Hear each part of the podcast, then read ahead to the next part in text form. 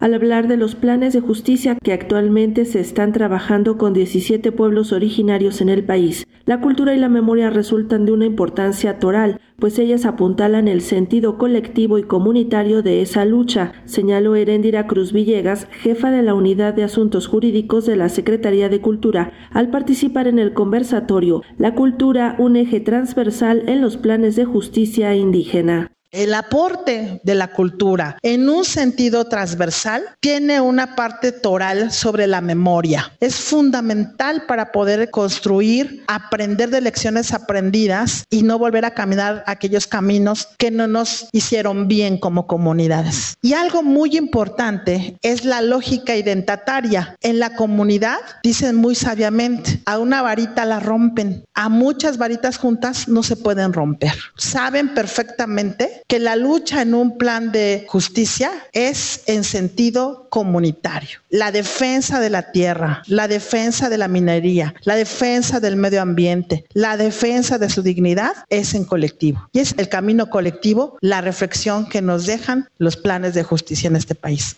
realizado en el marco de la Feria Internacional del Libro de Antropología e Historia. En el conversatorio se habló también de la necesidad y la dimensión que pueden alcanzar estos planes de justicia, los cuales, aunque actualmente solo son 17, podrían llegar a ser más de 130, especificó Juan Carlos Martínez, coordinador general de Planeación, Evaluación e Investigación del Instituto Nacional de los Pueblos Indígenas. La justicia a los pueblos indígenas del país tiene que llegar a todo el territorio nacional, no solo son los pueblos del norte el racismo en el norte del país tiene su agravio particular, pero esto es algo que en todo el país se ha vivido. Estamos en un proceso de, transformación, de cambio, con estos 17 planes, pero son más de 130 regiones indígenas. Al menos se podrían hacer ese mismo número de planes de justicia o más, ¿verdad? Porque ya yendo a la región, pues cada uno piensa que podría ser un solo plan guarijío de los pueblos de Sonora y de Chihuahua, pero tienen su propia visión, su propia identidad. Entonces, al menos se podrían hacer 130 o más. Estamos empezando con estos 17. Vamos avanzando, estamos modificando siglos de historia, siglos de racismos.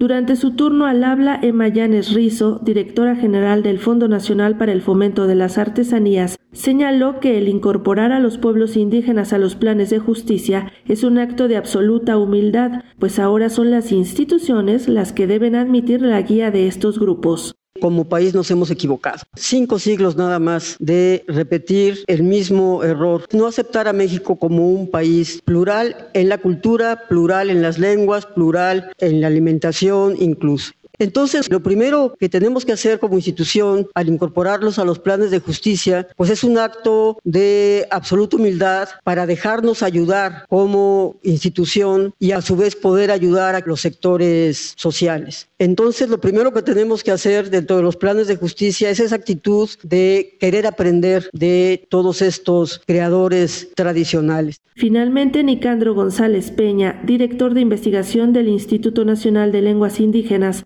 reiteró la necesidad de cambiar los planes y programas de las instituciones para transformar las estructuras que habían prevalecido hasta ahora, pero de manera muy desarticulada. Justicia es justicia, requiere modificaciones de las reglas de operación, entre otros aspectos de, los programas y planes de las instituciones para poder atender a partir de esta base comunitaria, ¿no? A partir de los tiempos, digamos, de la comunidad y de la organización comunitaria y poder con ello fortalecer esas estructuras que de algún modo estaban eh, en algunos casos muy desarticuladas. Para Radio Educación, Sandra Karina Hernández.